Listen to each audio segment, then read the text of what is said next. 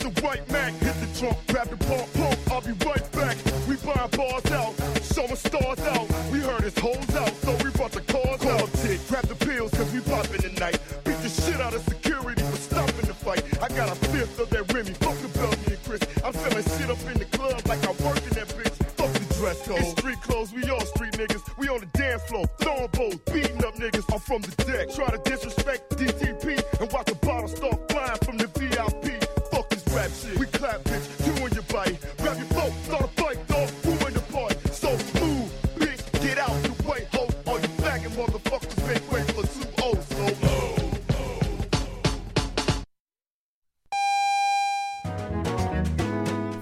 甜点除了华大华生，再来一份巧克力之吻吧。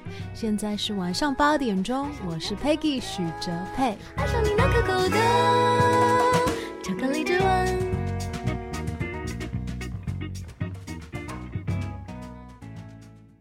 This is Hua Voice Radio, run by a student publication at University of Washington, broadcasted worldwide at www.huavoiceuw.com. 服务校园生活，引领多元时尚。引领多元时尚。这里是华盛顿大学，华大华生。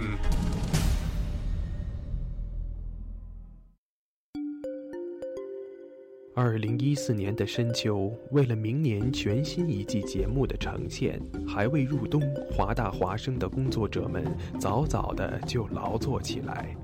不管是否情愿，生活总在催促我们迈步向前。人们整装启程、跋涉、落脚，停在哪里，哪里就会响起广播。华大华声。广播对于每个聆听者是一段段故事，而对于传播者是切身的成就和喜悦。越是弥足珍贵的好节目，外表看上去往往越是平常无奇。辛苦传播给全身心带来的幸福，从来也是如此。服务华大，倡导多元，不仅仅是他们的态度，还有你们之间共同追逐潮流的脚步。二零一五，与华盛顿大学华大华生一起，认清明天的去向，不忘昨日的来处。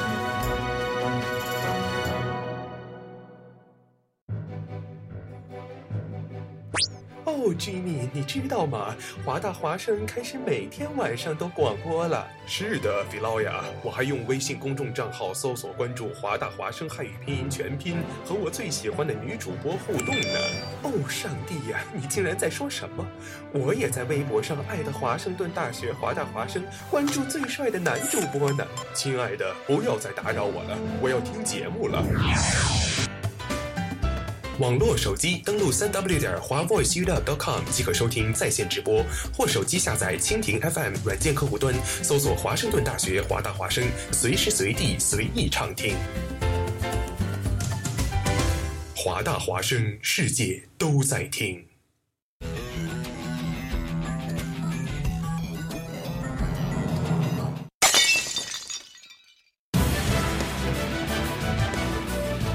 最新最热的网络资讯。上周日的第四十八届超级来自星星的你，你要说什么？马来西亚航空今天发表声明说，最炫最酷的热门话题。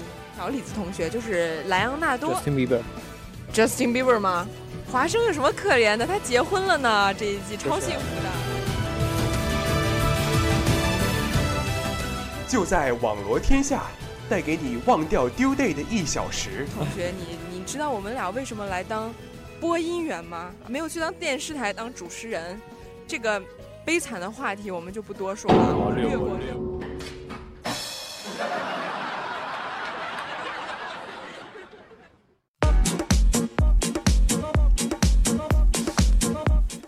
欢迎大家直来到直播中的网络天下，我是易晴，我是莹莹啊，这个又在一个这个西雅图越来越冷的这样的一个礼拜二，这我们两人哆哆嗦嗦的坐在了这个主播台前，来跟大家分享这个这个我们想跟大家分享的这些有趣的事情。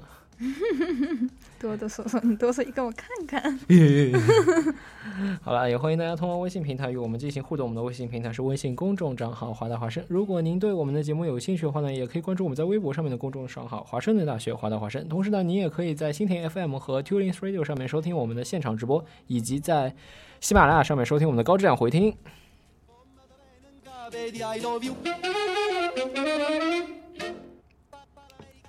这个怎么说？Midterm 正在进行当中，这个莹莹是不是很辛苦啊？我倒是没 midterm 被 paper 给逼的不行，怎么说？天天在那边赶呀，这个丢了以后那个丢。哦，这个丢了以后那个丢，然后每天都在写 paper。对我讨厌死 paper 了。哎呀，其实，嗯，我在想怎么把这个事情扯到这个话题上，你知道吗？似乎似乎似乎 paper 这个我们学习呢，似乎总跟书离不开。你要买书呢，你一般去哪儿买呢？我我反正不去书店买。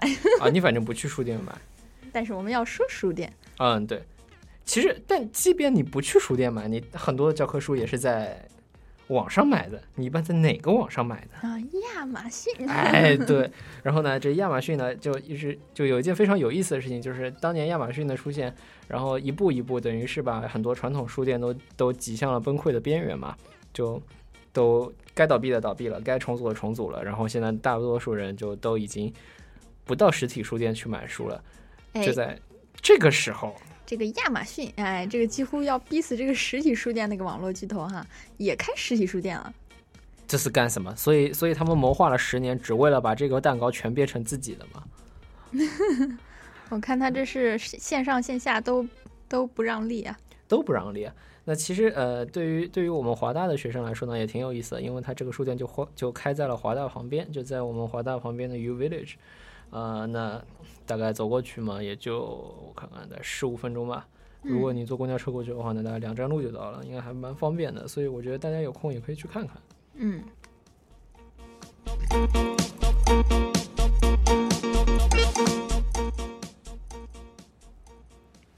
其实他这个亚马逊开这个线下的这个书店还是有一定道理的啊。他们现在那个。对于电商来说，他们他们一个线上运行的得心应手哈，但是线下却是一个很大的短板。而这个实体书店呃的好处啊，相比较那个电商而言，就是它通过实体书店呢，可以向受呃那个就是嗯群买的这个受众啊，去提供一些更具嗯体验式的那种经验啊，就你可以去。实呃实际感受到那个书是什么样子的啊，还有你拿起这个书来读的感觉，还有就是你你一旦把这个书拿在手里开始开始读，就更容易去买，而且它书就在那里。嗯嗯，但最主要的还是它没有这个线下线下的这个实呃实体店的这个这么一个嗯这么一个销路吧。嗯，现在它正好也开了，就是来把它这个短板来补上。但其实我记得有一家媒体在就是报道这样一个话题的时候，就用了一张非常有意思的照片，就是一个一个一个老太太，然后看上了一本书，然后默默拿出了自己的手机，登录了亚马逊，开始在网上下订单。所以我觉得这是一件不可避免的事情。包括其实我们自己在平时在书店买书也经常干这事儿。你要在在那学校 bookstore，哎，这边有一本教科书，哎呀，好贵啊！我决定先到网上去看一下它大概是多少钱。如果它差的不是很多的话，可能我会在实体书店买。然后如果它差的很多的话，我可能就在网上订了，晚个一两天也不要紧。嗯。对，但是呢，就是相比较一些普通这么传统的这些书店，亚马逊这个书店是有一些不同的。哎，怎么说？你像它有这么一个嗯网上的这个平台在做它的后后部支持哈，它有的是什么？它有一些很多的商家的一些嗯卖的一些经验哈，还还积累了很多那个买买家的一些评论。买家秀，卖家买家秀，我突然想到这玩意儿。对，它就是你在一个普通的书店，你很少能看到一些评论啊之类的。嗯，它会亚马逊这个书店呢，把它网上那些评分全都搬下来，而且它是一个两位的评分，就是它精确到小数点后一位哈。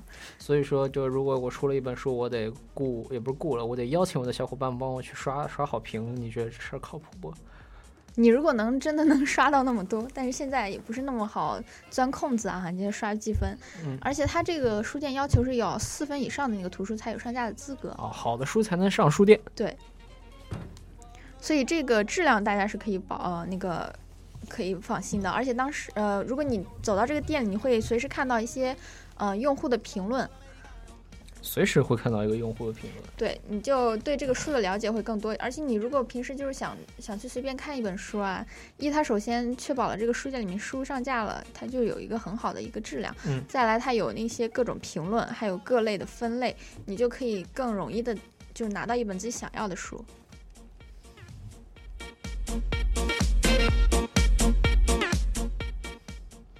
那其实呢，呃，这个关于这个亚马逊这个书店新开了之后啊，这也有非常多的人啊，也涌入到了这亚马逊的书店，然后去体验了这一把这个这个终于从虚拟走向现实的亚马逊书店。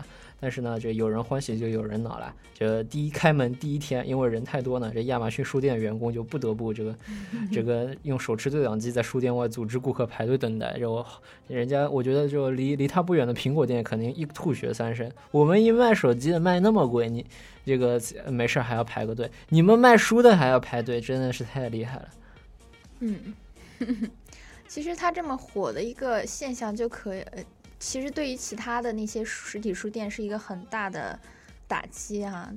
对于传统书店来说，本来就已经在靠，就是为了它这个竞争客户啊，在向线上的一些价格靠拢，本来那个利润空间就已经被压榨了。现在他们这个实体那个线上的商商家又跑到线下来跟他们争客户，嗯，那那真的是就分分钟逼死的这个这个怎么说过过就怎么说？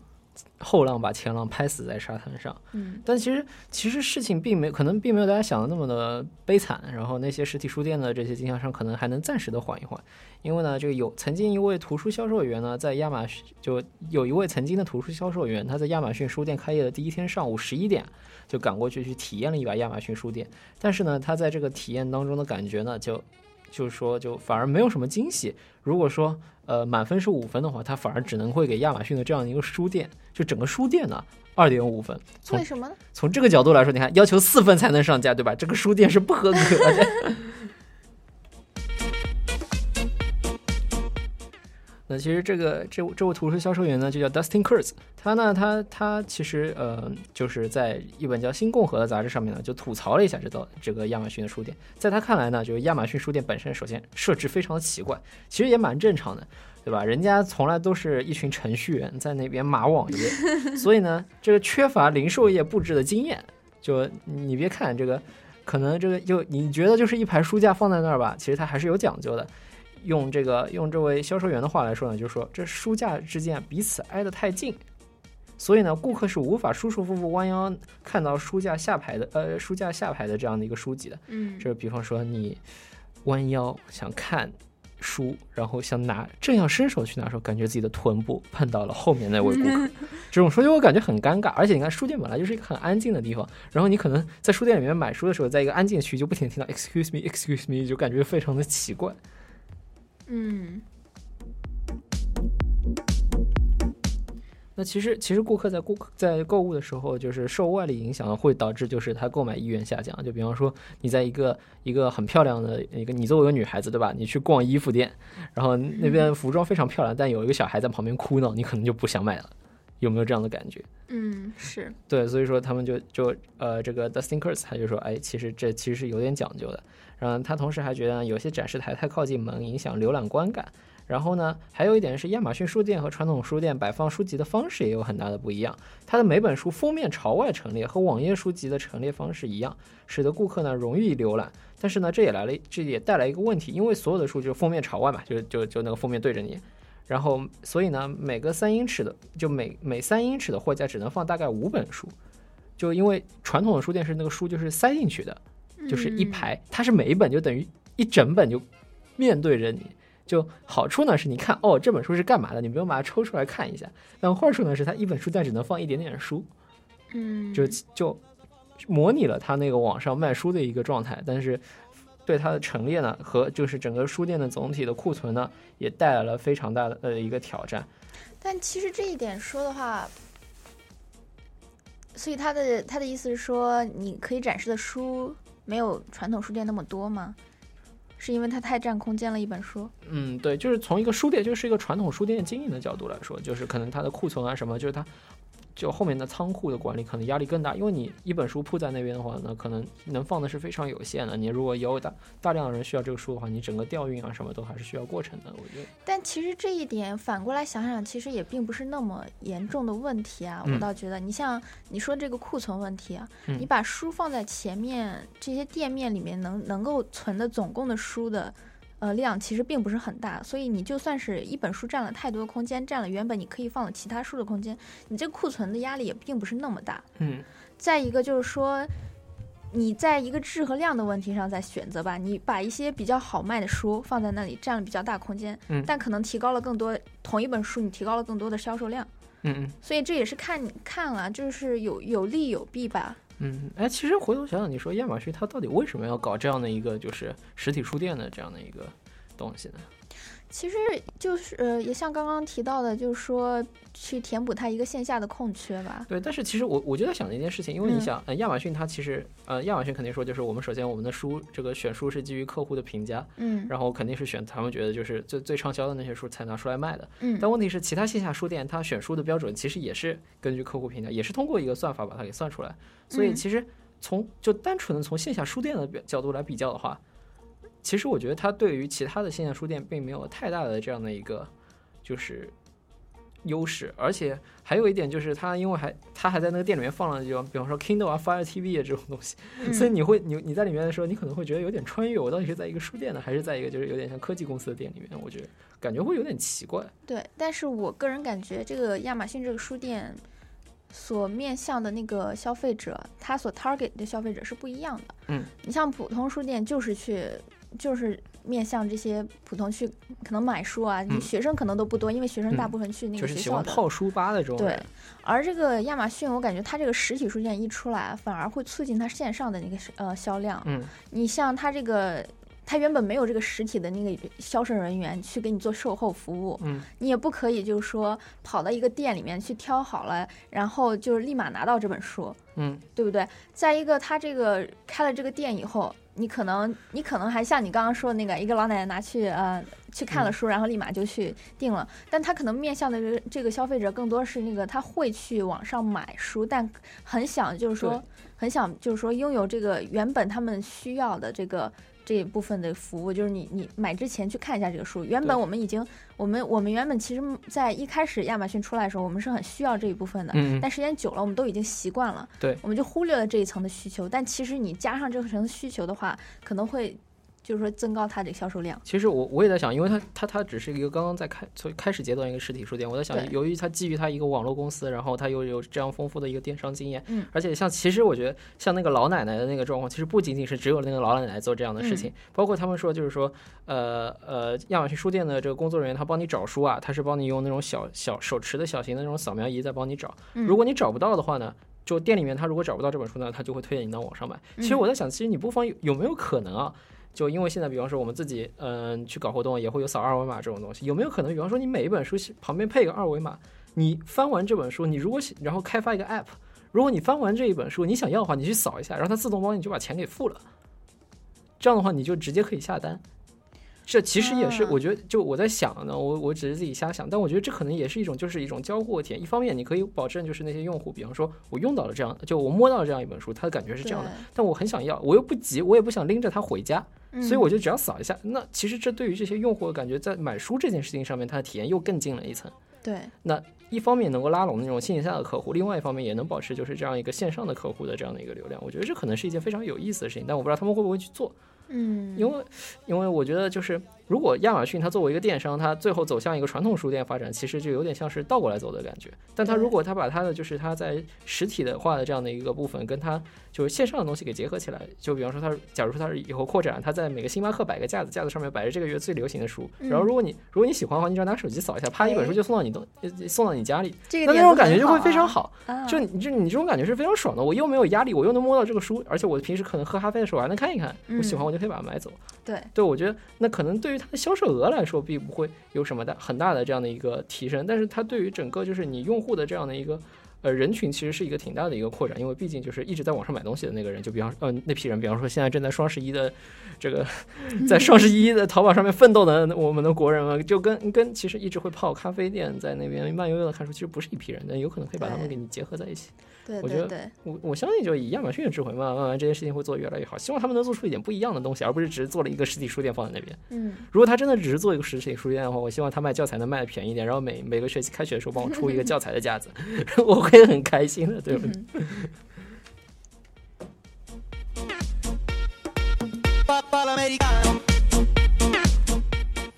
啊，时间走到了八点二十分，这个今天时间走得好快啊！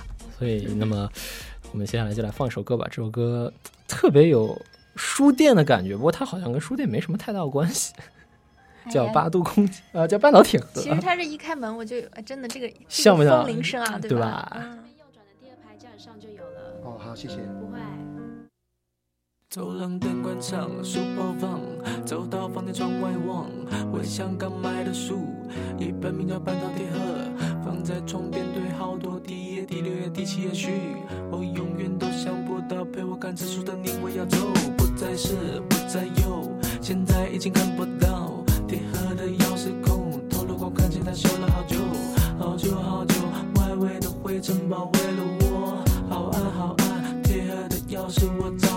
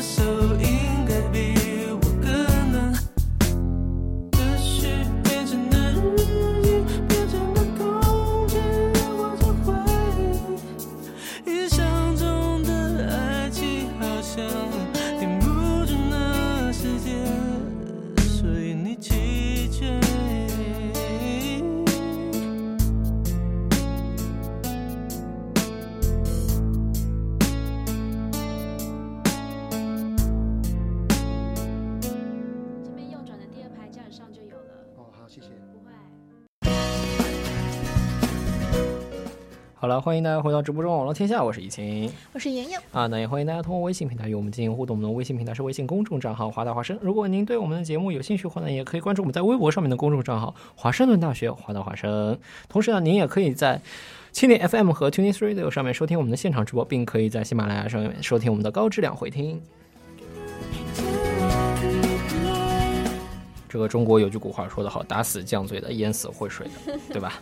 这个，但是总有这么一些人呢，不是在班门面前弄斧，而是就觉得自己很牛，然后呢就把这件事情给办砸了，对吧？说的就是那个那啥嘛，对吧？笑什么呀？笑那么开心呢？这有一条六米长蟒蛇吞下八十公斤野猪，动弹不得，正可谓打死犟嘴的，淹死会水的，贪噎死贪嘴的，对吧？后面最后一句我加的感觉就特别的对得上号，这事儿就特别的，对吧？哎。你老看我干嘛呀？你这不指望你说什么呀？指望你说点什么吗？哎呀，我总是想在这种地方，嗯，闭上我的嘴，想要装作跟自己没关系。为什么呀？哎，我就是那种非常贪嘴的人，总是吃的撑撑的。啊，那你也得吃不了一只八十公斤的野猪。哎，对。其实呢，我之前看了，呃，不止这个野猪啊，还有小羊啊之类的，经常就看到这个蛇吞掉这些家畜的一些新闻哈。嗯，就是一般都是比自己个头大，所以大家那个新闻就爆出来。对，一般都是比自己个头大，然后新闻爆出来是什么？把它给吃了，然后说是消化了，结果这次变成了噎着了，吞不下去了是吧？对啊。其实呢，这个。这是有情可原的。你像这个蛇是需要冬眠的，在这个过冬之前，他们都会去寻找一些个头比较大的一些家畜啊之类的，来填补自己这个 冬天需要的这个肚子的这个空缺。哦，所以它得多吃点。对。然后多吃点就是准备八十公斤，这也太狠了吧！其实就是之前我看的那些吃小羊啊，那羊差不多都都是呃。都差不多这么个重量啊！对，那这次怎么噎着了就成新闻了呢？这是头一次噎着吧？我觉得，一般都是他们能救下来那些家畜，都是他吞到一半，有人把它给拉出来。那这家畜还能活吗？拉出来一般都活不了了，但是这是对于那些那个就是家畜的所有者的一些损失能挽回一点，不然它到了肚子里面，你难道把那蛇给剖开吗？他们那那还可以再加，就既既得了一块羊肉，又得了一条蛇肉呢？这个 只能这么理解了呢。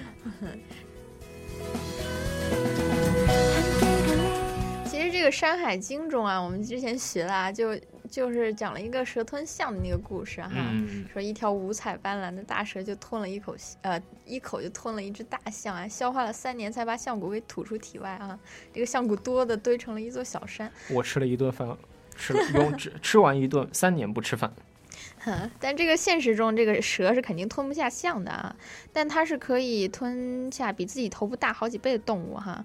那个蟒蛇的食谱一般都是那个小什么小兔子呀、鸡呀，还有一些小鹿啊，甚至小猪等等哈。嗯，这些其实这些动物的体那个身体都比那个蟒蛇的头部大，它是怎么吞下这些呃动物的呢？一清，你觉得呢？人家下巴能脱臼，你以为我不知道？很好，很好。小时候经常看过《动物世界》。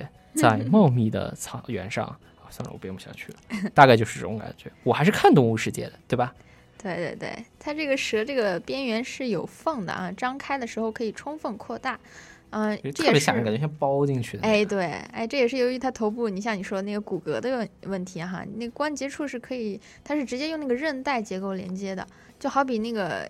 咱们是，你见过那种烧火用的火钳吧？如果在那个关节的地方用钉子固，呃，就是固定住的话，它张开的那个角度就是有限的。它是跟橡皮筋，哎，可以勒开。它就像是把那个钳子，它那个呃，就是它那个钉子吧，那个关关节处那个钉子给取下来，啊，也就是说这个张开的角度就变得更大了哈。哦，那它万一那个橡皮筋断了呢？所以就噎着了是吧？断了，一般就 使了。对。要不然就张不开了，就卡在那儿了。没事，可以先消化三年，最后嘴巴关不回去了再说。他那个，他其实有的时候，他这个嘴巴哈，最大能张那个一百八十多哈，他就是硬把那大的那个动物往嘴里塞。这是用嘴能一字开呢？嗯，他就算是堵住喉咙，他也不会被噎死。你猜猜这是为什么？不知道，这我真不知道了。是因为它那个喉头那个开口啊，哎是位于那个口腔底部呃底部的那个前方，所以它进食的时候，呃，那个喉头是可以伸到嘴的外面，喉头，而那里有那个呃气管的开口啊，所以不会影响它的呼吸。好的吧？这反正说白了就是，这个噎着了也不会噎死，对，呛着了也不会呛所以你。只要把它给拉出来，它是没有问题的。是怎么感觉听着这么怪异呢？这段嗯，这都是这些动物求生所发展出来的特殊能力。就作为一个每天都花特别多时间在吃上的人，我也特别希望有这样一个能力。我吃一顿饭，我不要三年吧，三天能不吃饭，那我能省下多少时间在这个写作文上面，是吧？对吧？对吧？对吧嗯，写作文不要提写作文了，行不行？啊，好好不提写作文，不提写作文，那我听歌，听歌，听歌，听完歌以后是跟 Jack 的连线。好嘞。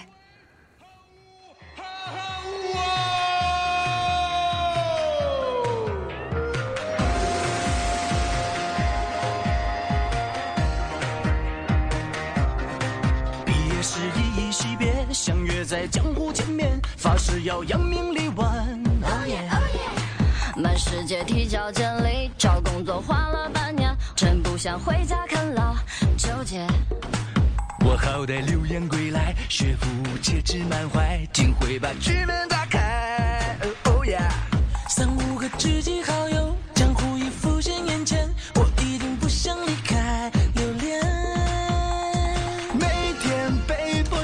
是幻觉，生气该如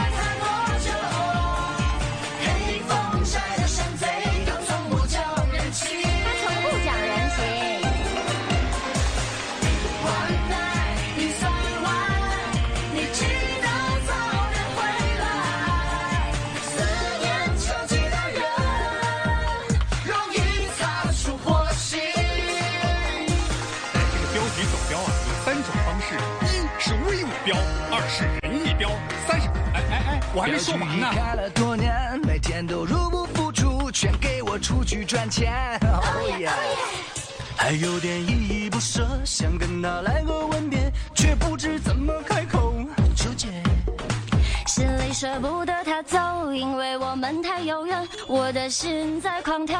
哦耶哦耶！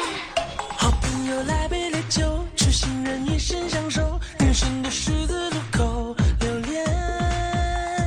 感觉被点穴是幻觉，不光是那个门牌。薪水早花完，想找人买单，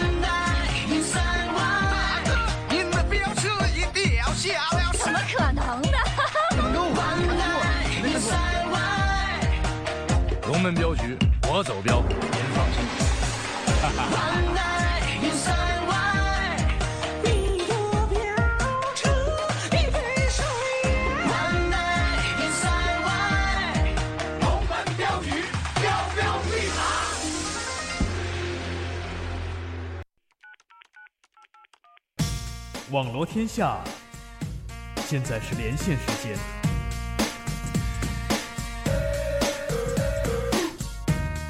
特派记者语音连线，给您带来最新最快的资讯。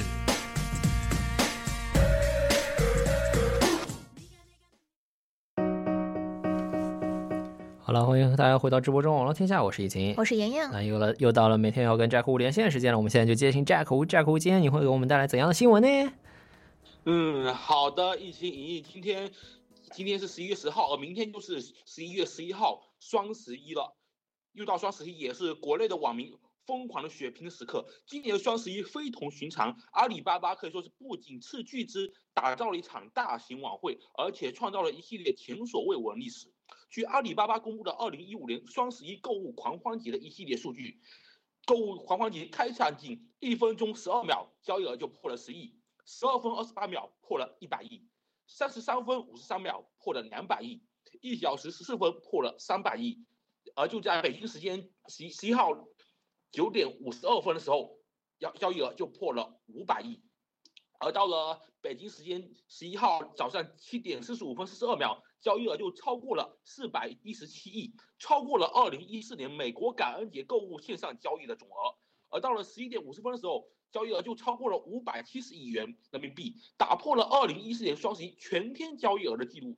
截至十一月十一号上午十点，成交额 Top Ten 省份分别是广东、浙江、江苏、上海、北京、山东、四川、湖北。河南和福建。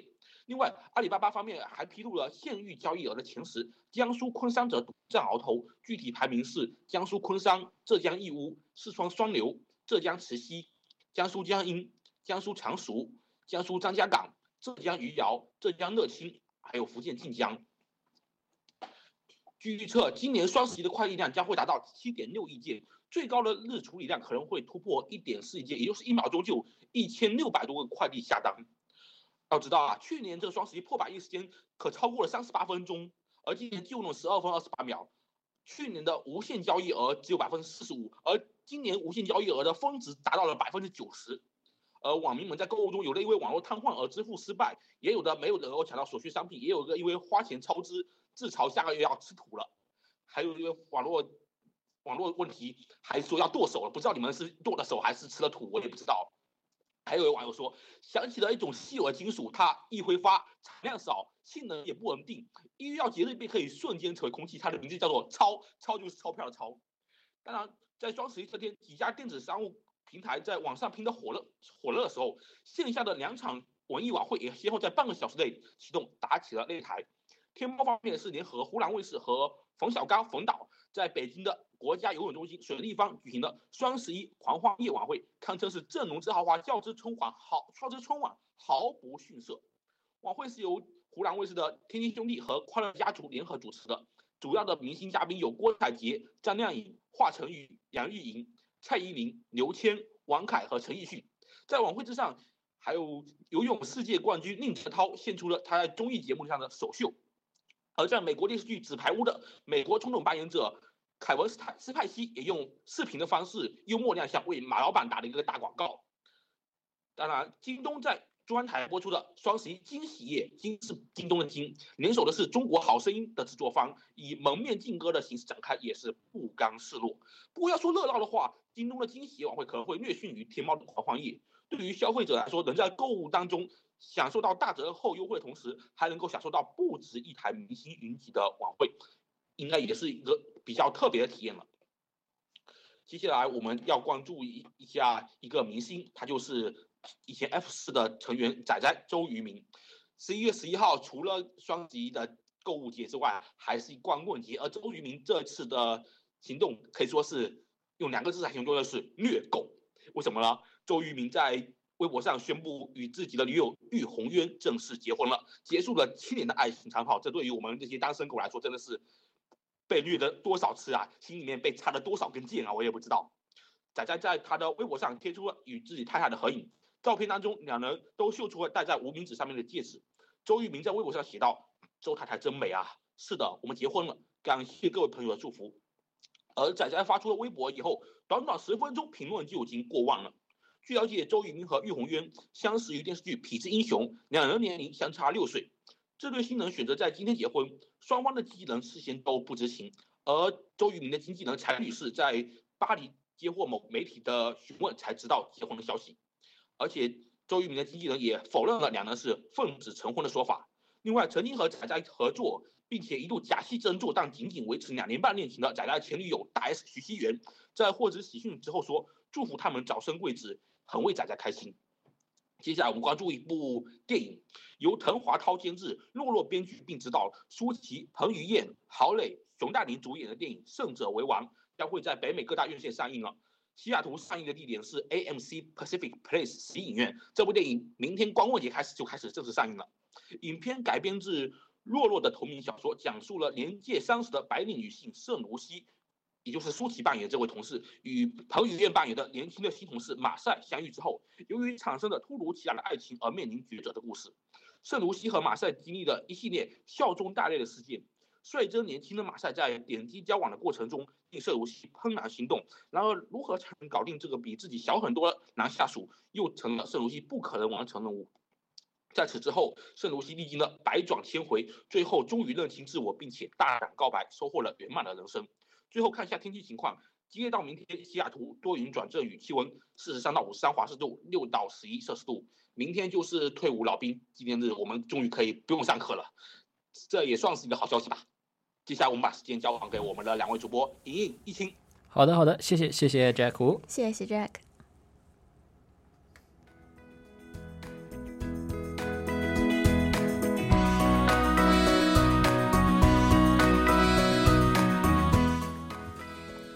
来来来，人家前面说了那么久双十一，双十一有没有买什么东西啊？你买了什么呀？我我没有买什么，你没有买什么？我的怎么手可能？我真没买什么，手已经剁了。你哪哪哪哪像你啊？我我还在我还在剁之前的那个阶段，没事儿，剁的那个你剁了一个还是剁了两个？剁两个打八折，打八折吗？考虑一下啊，要不要剁个手呢？啊，嗯，剁手就算了，去洗个手吧。剁手就算了，去洗个手。怎么说？今天摸了很多的那个门啊，我很想洗手啊。嗯，来之前时间不够，我就没去。你什么专业的来着？生化呀。有洁癖吗？有，尤其是学了之后，这更有了。真的吗？比方说你干过什么事儿？我啊，我是那种做实验一定要 double glove 那种人。哦，然后还怕 glove 破了，呃，也不是破吧，就感觉心里会爽一点。这多多一层保护，多一点安全。我怎么感觉我是做广告？啊、然后还有各种吧，反正各种洁癖的行为，你能想象到我都有。啊，比方说每过五分钟去厕所洗一趟，那个就有点过了，我觉得那种呃学学学护护士的、学护理的那些人，应该会有。啊，然后每次吃吃完饭必要刷牙漱口。嗯，这个也没有，没有每次吃完饭，因为这个条件也不允许。其实我这些年将就了很多，哦，你是处女座的吗？不是，那你还这样？这跟星座无关。哦，好好好。其实我觉得跟你有类似这种习惯的人还挺多，比方说有些人说，我觉得车的把手，就从小妈妈就告诉我，对吧？在医院永远不摸车把手的。哎，不在医院嘛，不要到处乱摸，因为很脏的，这这个，对吧？然后嘛，说什么呃，有人有人在你旁边打喷嚏或者咳嗽的时候，你应该憋着，嗯，要憋着不呼吸。然后呢，可能在美国还有人这个，就因为美国的马桶，美美国是马桶不是那种蹲的坑嘛，然后马桶呢可能还要用那个指头的垫子。嗯，对，然而所以都是没有用的吗？然而，专家告诉我们，这些行为都是没有意义的。其实我很不想看到这种文章。这个专家告诉我们，这些事情做了也白做，不做白不做，对吧？就怎么说？怎么说？这个你说那个，就公共车汽车上你摸那个把手，我觉得这个绝对是有不摸的话，绝对是有好处的。哎，你还真别说，他们是在纽约的地铁上面做了微生物检测，发现了这里面大概有六百种不同的微生物，但是呢，里面大部分呢都是无害的细菌。那其实你想想，这个这个地球表面的每一个角落都布满了细菌，比方说你面前的手机上面呢就布满了，这个屏幕上面就充满了细菌。我每天都擦手机，用酒精。好好好好好，那你的手机套上面跟手机的接缝儿里面，这我摘下来啊我手机套也洗。那你这衣服上面也沾染了细菌，肯定有。你看你这胳膊肘放着的桌上也有细菌但是这是外套，不直接接触我。啊！行行行行，总之我就想告诉你，这个世界上每一个角落都布满了细菌。所以我这些年才将就了很多。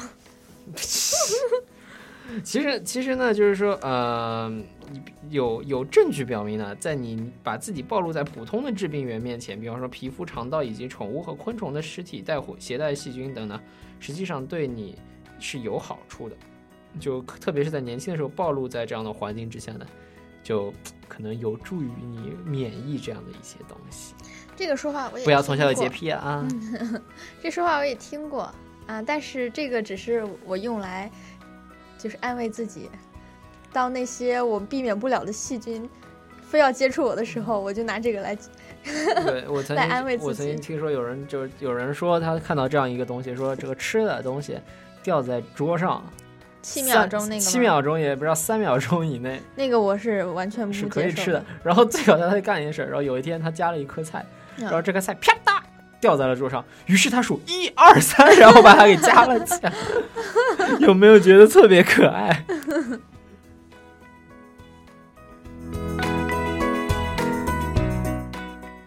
再一个，我又看到了一个比较哎让人伤心的这个说法哈，就说嗯你那个身边打喷嚏的时候，你屏屏住呼吸也是没有用的。嗯，就是说他是怎么说呢？说当别人打喷嚏或者咳嗽的时候啊，没有捂住他们的嘴或鼻子的话，实际上是把那个嗯、细菌发射到了空气中。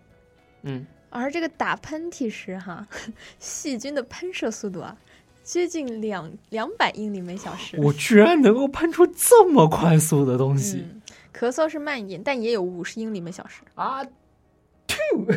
所以如果你已经在这个范围内，嗯。嗯，屏住呼吸也是很难不让这个细菌进入你的口鼻。我突然觉得美国人说就是要用肘子在这个捂住自己的那个嘴，我突然觉得我的肘子好可怜，每天要被这两百英里每小时的东西冲击着，想想都疼。我以后还是别捂了，要不。所以这个唯一的那个就是唯一的解释吧，你呃唯一的解，你就只能是看到一个人要打喷嚏，赶快走远吧。如果你在跑步的时候速度超过两百英里每小时，您依然有机会逃脱细菌的侵袭，不然的话，你还是就习惯一下就行了，对吧？还有呢，还有咱说这个，你像学校也学校啊，或者外面那个公用的那个厕所上面都可以垫那个纸垫子哈。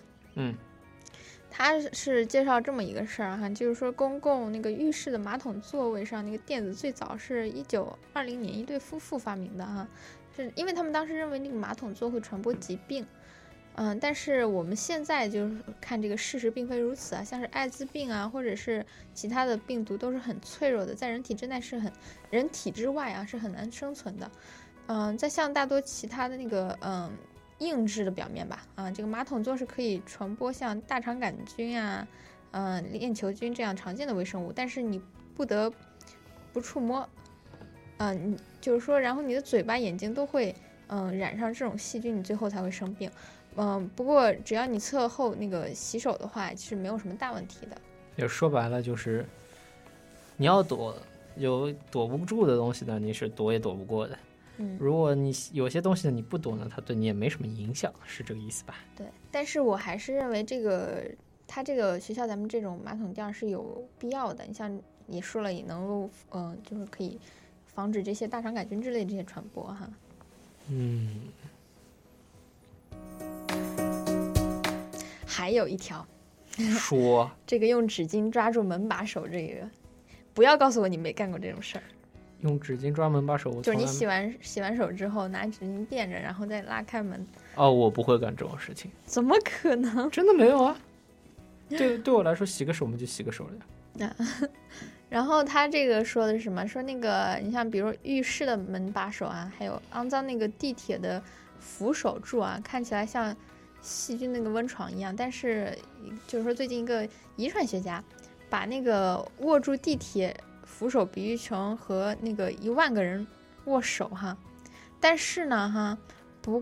那个虽然那个脏手可携带大肠杆菌的潜在的那个有害细菌，嗯，但会你发现的那个嗯扶手啊和门把手上那个大部分微生物都是无害的，所以你多此一举，就是说，呃，另外呢，如果你用毛巾啊抓住那个手柄啊，然后把毛巾放在你的口袋或者钱包里面啊，嗯这其实把那个细菌转移到了你你的身上啊，嗯嗯然后你以后还就是说，你比如说它转移到你的口袋或者转移到你钱包里，你以后还是会去碰它的，所以这样其实就是说，反而反而有害。就你多做了这一层防护的这个行为，反而有害。你如果不做，其实它对你危害没有什么。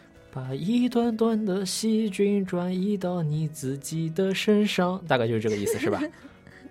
差不多，就是歌里所唱的那样，是吧？有点画蛇添足的意思。嗯。其实我觉得吧，这个真的要说到就是卫生，一方面自己要注意卫生，但另外一方面呢，也不要就是怎么说过度的去在意这样的一些事情。嗯适当适当，最重要的还是要坚持锻炼，多多跑步，对，吧？从源头上防御。就是让自己变得健康起来。我觉得我们两人今天像是来做什么广告的，所以我们就在这边向您介绍一款跑步机，只要九九。双十一了，是不是也来点双十一风格？要不还有最后这么几分钟，咱聊聊双十一吧。也行啊。对啊，你你这就是双十一什么计划呢？我看就今年双十一目标八百亿，你觉得完成吗？前面他好像已经那个啊，Jack 说已经五百七十亿了，哇，这个 真的是实打实的。我非常想看阿里巴巴后面的股价，估计飙起来了就。其实这是什么时候开始这种抢？就是一到这个双十一啊，一到什么节日，这个大抢，大概就两三年前，对，我觉天猫得搞起了双十一之后就是这样了。哎然后我就看到一条特别特别悲伤的帖子，就是说，真的就是现在这个网络社会啊，这个怎么说风起云涌，这个就一一波流行的过去，一波流行的过来。两嗯三年前，双十一还是单身狗的节日，聊以自慰的节日。两三年后，这已经变成了一个购物节，连享受一个节日的权利都没有，这简直是虐狗啊！真的是，是不是有这种感觉？而且而且很多人还在那个双十一的时候有意无意的秀恩爱，说：“哎呀，今天老公好爱我，他帮我清空了购物车。哎呀，今天我老婆给了我一个惊喜，他帮我清空了购物车，有必要吗？对不对啊？”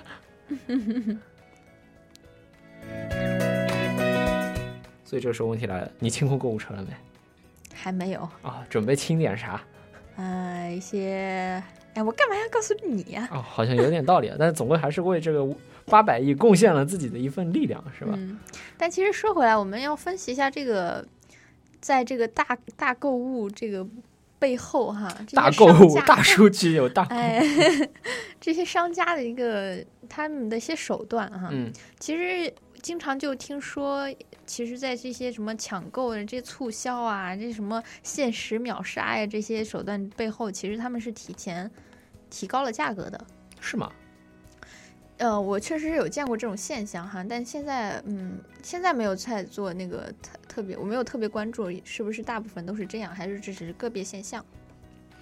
嗯，但其实就是如果在这种情况下呢，哈，嗯、商家利用这种呃提价再打折的手段，其实那个消费者并没有得到真正的优惠，所以这个价格的虚实是影响那个嗯影响消费者所真正利益的一个重要因素。对，但其实我觉得回过头来想的话，双十一慢慢慢慢，它逐渐的已经从一个就是活动变成了一个有点像品牌节日一样的，大大部分商家都知道这个是要搞个活动，就其实它一一方面就是让消费者可能得到了一些利益，另另一方面等于建立起了这样的一个品牌，也让大家觉得就是双十一的时候就要降价啊什么的，嗯有没有这样的一种感觉？嗯，其实就是我们刚刚说的这个价格虚实的问题，咱是针对我们作为消费者来说的哈。但是我们要看买家卖，呃就就看这个卖家的话，这同款商品之间，他们其实有那个价格，嗯、竞争的哈。对于卖家来说，如果一件商品啊，按照原来的打折，嗯、原来价格在打折，然后再进行促销，然后再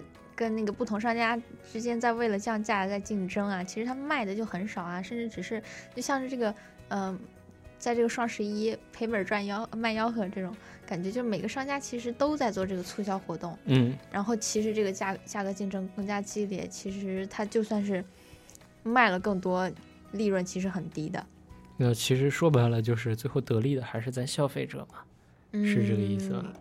嗯有些情况是这样的，对所以这总总体来说还是有这么一个这个大型的促销活动还是挺好。对吧？但是反正你就看价钱嘛，你觉得满意了就买，你觉得不满意了你就别将就着买，对吧？事情嘛就是这样子，你觉得呢？哎呀，其实我总是我总是啊，你总是剁不了那只手的，我知道。对哎，女孩子都是这样的。